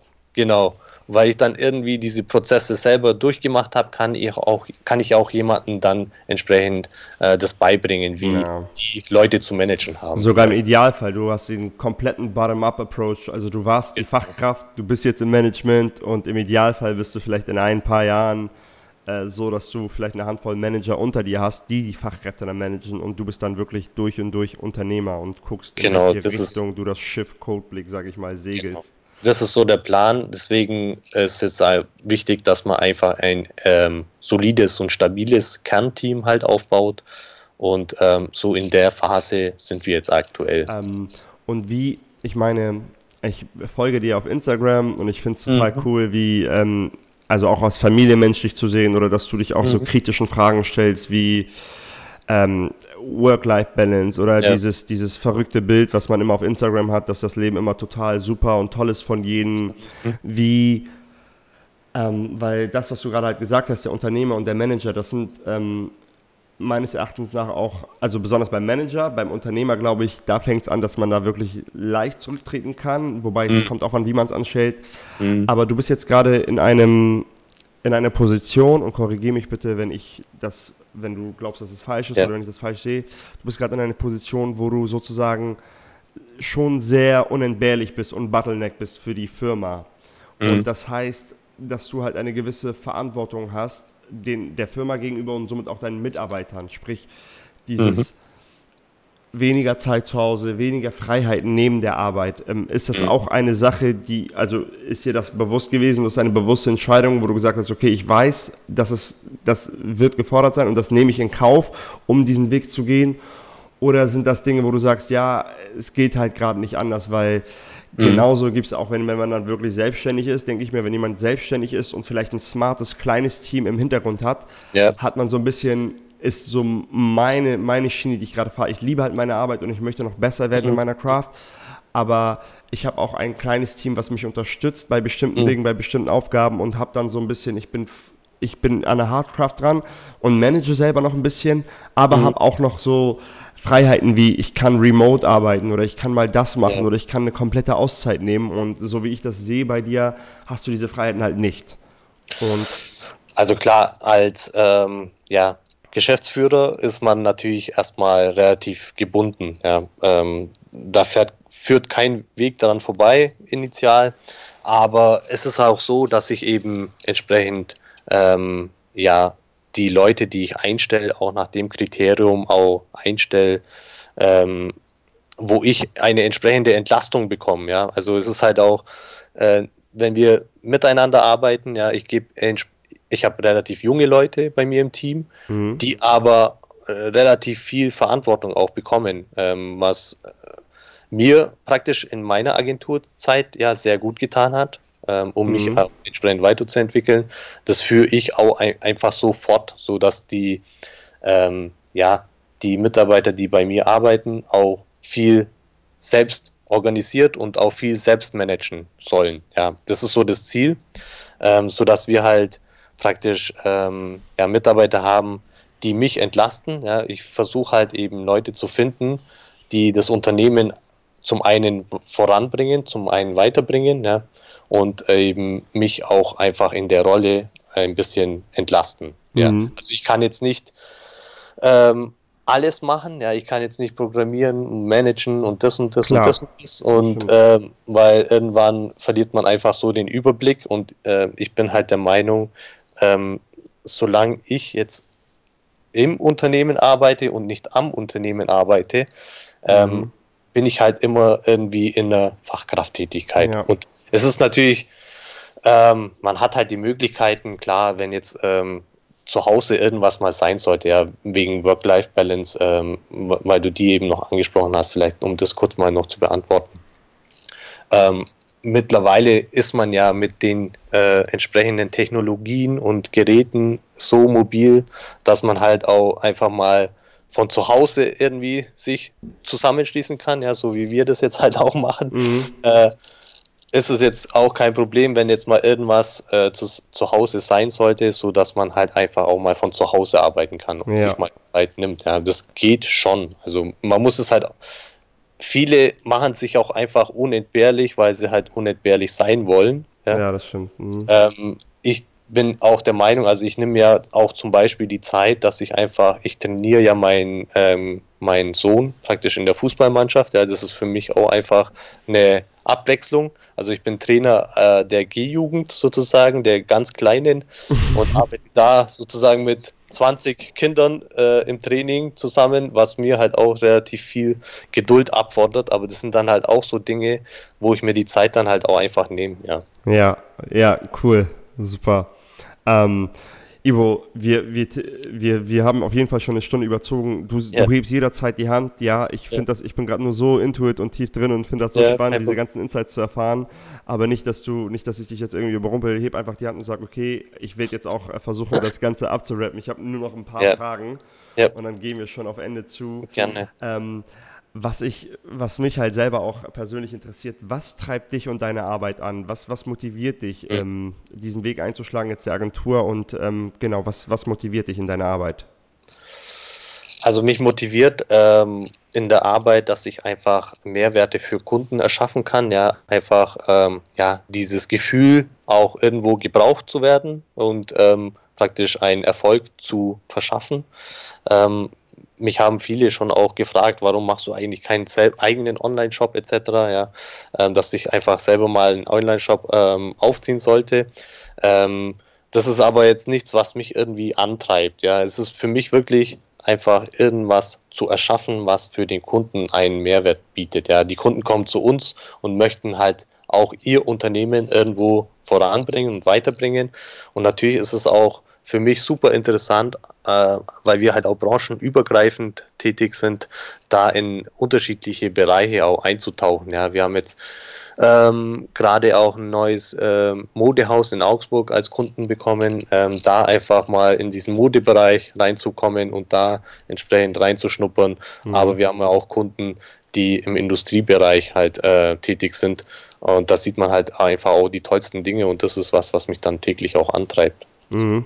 Ähm, was würdest du jemandem mitgeben, sage ich auch mal in meiner Position, ich, ich, ich, ich balanciere immer zwischen Selbstständiger und Agentur. Also wenn, wenn mhm. dann Leute fragen dann und dann erfahren, dass ich eigentlich gar nicht mit Agenturen zusammenarbeite, sondern immer mit ja. Kunden, mit Endkunden sagen die, ja, du bist ja eigentlich eine kleine Agentur. Und ich denke, ja, mhm. und mhm. ich, ich tue mich manchmal selber schwer, das zu kommunizieren nach außen. Mhm. Ich denke so, ich habe ein leichteres Intro zu Firmen, wenn ich sage, ich bin Selbstständiger, weil die dann sagen, okay, ja. Wir kommen auf ihn zu, weil er ein guter Selbstständiger ist, weil wenn, mhm. wenn wir eine gute Agentur wollen, dann kommen die nicht auf mich zu, weil das so viele mhm. andere, ich weiß halt nicht. Aber was würdest du Leuten empfehlen, die jetzt an meiner Stelle sind und so zwischen den Stühlen sind, zwischen Selbstständigkeit und Agentur, mhm. welche Richtung man einschlagen sollte? Oder welche Fragen man sich stellen sollte? Ich glaube, das ist vielleicht ja. noch viel wichtiger. Ja, also vor den Fragen stand ich ja auch mal. Genau. Äh, und ähm, es ist wirklich so, dass man für sich auch erstmal einfach wissen sollte oder erstmal in sich gehen sollte und gucken sollte, ähm, ja, wo sehe ich mich denn jetzt irgendwie in 20 Jahren? Und ähm, das ist, glaube ich, so die entscheidende Frage. Ähm, wo willst du halt hin als Person und wie willst du deinen Arbeitsalltag auch entsprechend gestalten? Ja? Und ich bin halt äh, eine Person, ich will eben etwas Größeres aufbauen und ähm, das ist was, was mich halt so antreibt und ähm, letztendlich ist es auch so, dass man halt immer irgendwo einen Plan B hat. Ja. Und das, das sollte man halt auch irgendwo im Hinterkopf haben, dass man halt einfach immer natürlich irgendwo eine Lösung dann ähm, mhm. als Plan B hat. Und wo siehst du dich in 20 Jahren? Eine, was aufbauen? Eine große Agentur? Äh, beschreib mal Codeblick in 20 Jahren. Ähm, ja, ich würde das mal so beschreiben, dass wir jetzt aktuell äh, ein Kernteam aufbauen, mit dem wir praktisch dann, ähm, ja, in 20 Jahren würde ich das mal so beschreiben, da, man weiß ja auch nie, wie sich die Arbeitswelt jetzt letztendlich auch mhm. äh, entwickelt, ja, gerade auch im New Work-Bereich, dass halt eben ähm, viele, ja, ähm, Freiberufler, also es werden ja auch immer mehr Freiberufler, ja, die ähm, praktisch auch sich selbstständig machen. Ja. Und ähm, klar, mit den aktuellen Technologien, wie du ja auch gesagt hast, dass dein entsprechender Mitarbeiter da irgendwie auf Bali äh, praktisch auch Projekte für dich umsetzt, ähm, ist es natürlich schwierig, in 20 Jahren vorauszusehen oder zu sagen, ähm, man hat eine Agentur, die jetzt in sich gekapselt ist, so an einem Standort, sondern äh, ich glaube, das wird sich eher so entwickeln, dass man halt eher wirklich ein Kernteam hat und praktisch dann die entsprechenden äh, Ressourcen äh, wie ein Spinnennetz hat, ja. So mhm, ist so der, basiert dazu. Genau. Ja. Mhm. Ähm, wie, also, dass, dass du halt ein Kernteam hast in 20 Jahren und dann habt ihr die richtigen Leute dann immer für, für Projekte, für, für Dinge, genau. je nachdem, was, was dann so, so anliegt. Ja, es ist auch schwierig, einfach zu vorauszusehen, ob man überhaupt in der Branche noch bleibt, mhm. weil natürlich äh, muss man halt auch zusehen, ja, gerade äh, wenn man halt jetzt mal schaut ähm, im Webentwicklungsbereich oder Webdesign, ähm, was man halt auch relativ viel jetzt mit Templates und so weiter alles auch äh, anstellen kann. Ja, mhm. das ist ja was, was relativ kostengünstig umzusetzen ist etc. Ähm, ist es halt so eine Sache. Man muss halt, äh, glaube ich, jetzt äh, gerade was halt auch die künstliche Intelligenz und so weiter angeht, äh, da relativ agil bleiben und schauen, äh, welche in welche Bereiche kann man denn jetzt mit seinem Unternehmen auch mhm. äh, ja, eingehen?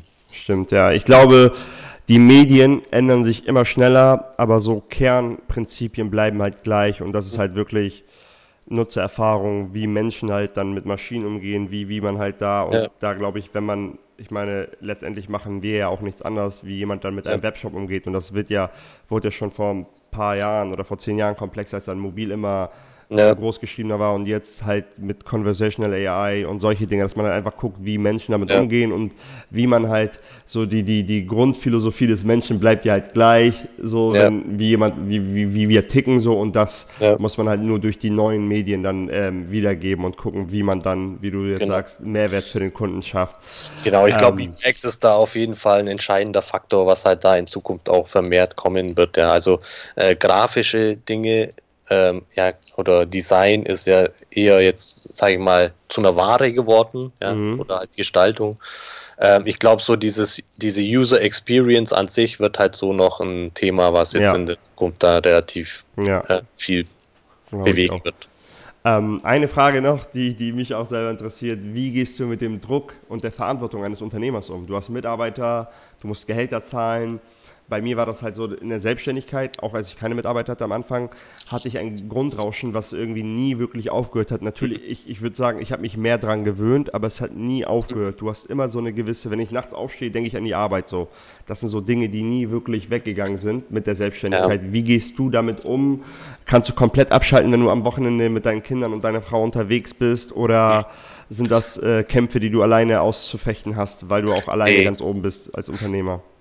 Also ist es schon natürlich so, dass man ähm, eigentlich relativ viel auch an das Unternehmen selber denkt, ja, ähm, gerade wie du gesagt hast, wenn man einfach aufwacht, okay, es gibt da dieses Problem, ja, man kann da relativ schwierig abschalten, so. Ähm, ich versuche es immer mehr, ja, dass man da einfach ähm, äh, ein bisschen gelassener wird, ja. Mhm. Ich lasse mich da aber eigentlich kaum verrückt machen, ja. Es mhm. gibt für jedes Problem irgendwo auch eine Lösung.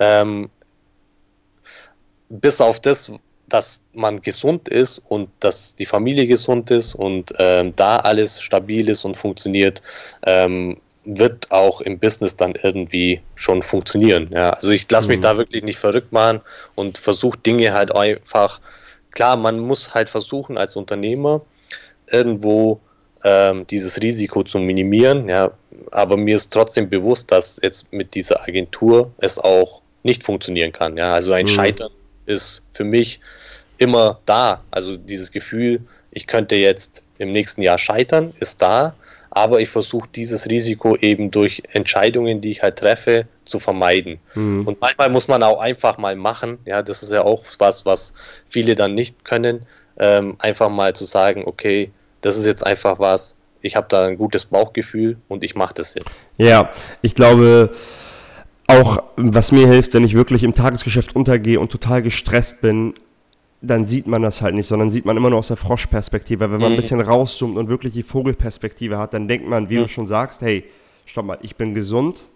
Ja. Und auch deine Mitarbeiter, die, die, die sind ja alle in dem Bereich tätig, dass wenn, wenn ja. alles mal nichts wird, keiner von denen wird ein Problem haben, einen genau. Job zu finden. Genau. Du wirst kein ja. Problem haben, einen Job zu finden. Also manchmal sich einfach mal klar zu werden, in was für einer guten Umgebung wir uns befinden, ja, politisch, ja. rein von der Infrastruktur.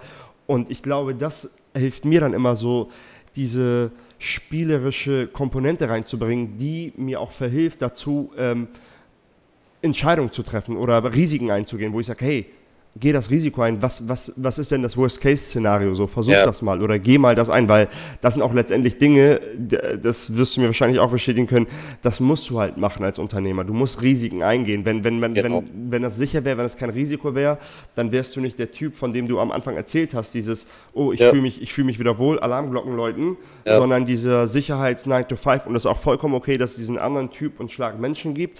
Das ist nicht besser, nicht schlechter, das ist ja. halt so und solche Menschen fühlen sich wohler und gehen darin auf und andere Menschen halt in dieser Sache, aber ja. ich finde, das gibt mir dann noch einmal ähm, das Selbstbewusstsein oder den Mut, noch größer zu denken und mir noch größere Visionen vor Augen zu halten, wenn ich weiß, hey, stopp mal, dein Worst-Case-Szenario wäre das Best-Case-Szenario wär das Best vom Großteil der Menschen auf dieser Welt. Andere wollen gerne einen Job haben, andere ja, wollen gerne nur Geld verdienen, egal womit. Und du, und das wäre dein Worst-Case-Szenario, dass du vielleicht in eine Festanstellung ja. zurückgehst oder was machst, was du irgendwie, keine genau. Ahnung. Es ist die ähm. Perspektive, die entscheidend ist. Und diese Perspektive muss man halt irgendwie sich tagtäglich vor Augen führen ähm, und äh, dann sind die Dinge oder die Probleme, die man eigentlich hat, eigentlich ziemlich klein.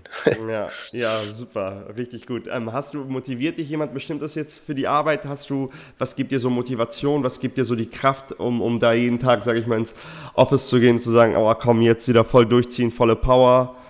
Ähm, hast du da irgendwas Bestimmtes oder ist es halt äh, wieder, wie du vorhin gesagt hast, ja, einfach den Kunden Mehrwert liefern und bestmögliche Arbeit zu leisten? Ja, es ist eigentlich zum einen natürlich die Familie, für die man das macht, ja, mhm. ähm, da irgendwo äh, ein besseres Leben zu finanzieren, mhm. so einen und aber auch natürlich, also es ist jetzt nicht, es ist jetzt kein Reichtum, das ich jetzt irgendwie anstrebe oder sowas, mhm. sondern ich denke halt, Geld ist ein Mittel, um irgendwelche Zwecke oder Ziele zu erfüllen. Mhm. Ähm, und natürlich ist es aber auch eine Motivation für mich, einfach entsprechend für die Mitarbeiter auch da zu sein, ja, und für diese Menschen auch irgendwo eine Führungsperson zu sein und versuchen, die auch weiterzuentwickeln. Mhm. Ich habe zum einen zu meinem Team letztens eben auch gesagt, das ist für mich auch einfach die äh, größte Bestätigung, wenn ich dann sehe, wie sich halt einfach Personen innerhalb von Monaten so weiterentwickeln. Das ist für mich auch einfach so die Bestätigung und die Motivation, wofür ich dann auch aufstehe. Mhm. Ähm, ja, super. Ähm, wo kann man äh, dich und Codeblick am besten finden? Wo sollten die Zuschauer gehen, wenn die mehr jetzt von, von dir und deiner Agentur erfahren wollen? Jetzt haben wir ja. schon sehr viele Insights im Podcast erfahren. Wo, was wäre mhm. deine Lieblingsanlaufadresse? Also wir sind relativ gut auf Instagram vertreten. Ähm, einfach nach Codeblick suchen und äh, da werdet ihr uns dann finden. Mhm. Ähm, oder auf www.codeblick.de. Äh, das sind so die zwei größten Anlaufstellen, denke ich mal. Also wir haben jetzt keinen YouTube-Channel ähm, mhm. oder irgendwie einen Podcast oder sowas, weil da uns einfach intern, wir würden es gern machen, aber da fehlt uns einfach intern die Zeit dazu. Mhm. Ähm, aber das ist was vielleicht, was auch in Zukunft dann noch kommen kann. Ja, cool, ja. das werde ich auch nochmal in den Shownotes festhalten an alle Zuschauer. Da werde ich nochmal Codeblick Website verlinken mhm. und den Instagram-Channel, den ich auch äh, fleißig folge. Ja. Ähm, was möchtest du den Zuschauern, den Zuhörern mitgeben, die vielleicht jetzt in, den, in der Selbstständigkeit sind oder sich überlegen, selbstständig zu machen oder in meiner Position sagen, okay, werde ich eine Agentur oder nicht? Möchtest mhm. du irgendwas loswerden oder auch vielleicht etwas, was gar nicht damit zu tun hat ähm, und sagen, mhm. ja, wenn, wenn, wenn, wenn ja, dann ist, ist hier dein Sprachrohr dafür. Ja, ähm, also ich würde allen äh, Zuhörern äh, mitgeben wollen, dass sie eben äh, für sich selber ein selbstbewusstes Auftreten auch aneignen, ja, ähm, dass sie einfach in sich ähm, eine, eine, Stabilität haben. Äh, da gibt es ein Buch zum Beispiel, das äh, ich bin jetzt nicht der größte Leser, ähm, aber ähm, ich weiß nicht, ob du das Buch kennst. Antifragilität heißt es von Nisam Nicolas Taleb. Ähm, das ist ein Buch, was praktisch ähm, ja, aufzeigt, wie man selber in sich eine Stabilität halt ähm, erzeugen kann. So.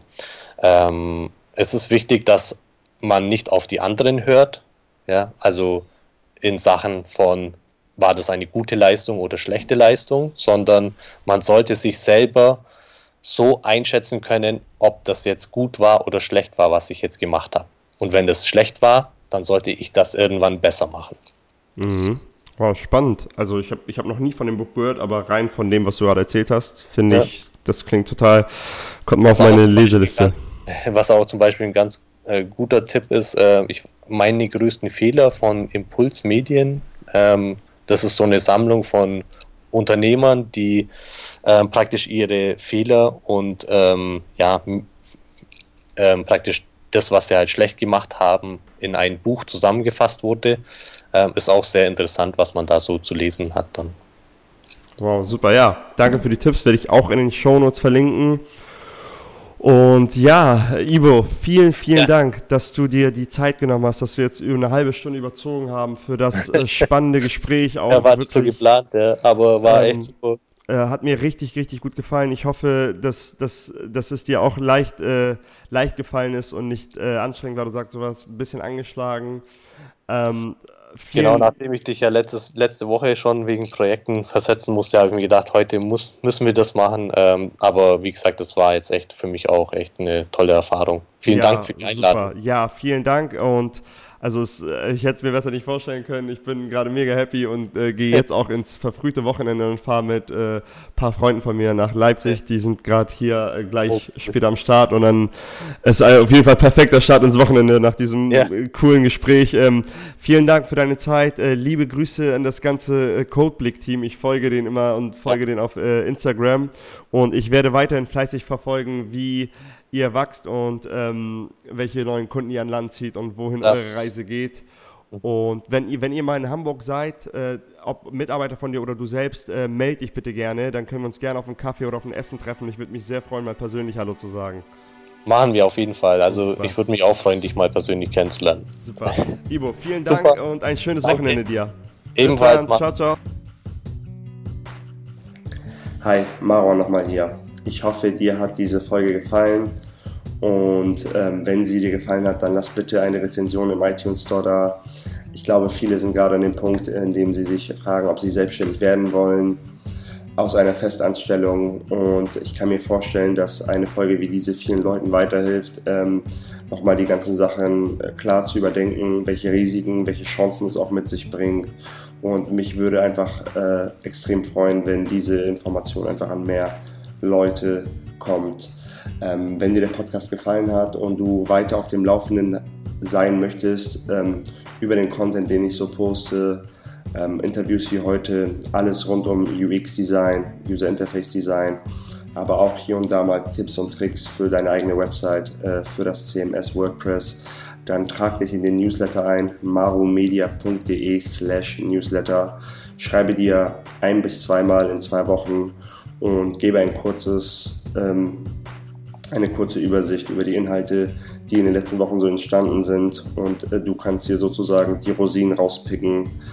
Ähm, das Ganze mit äh, gespickt mit eigenen persönlichen Stories. Ähm, mich würde sehr freuen, wenn du dich einträgst und ähm, dir weiterhin einen schönen Tag. Vielen Dank fürs Einschalten und bis zum nächsten Mal beim Maro Media Podcast.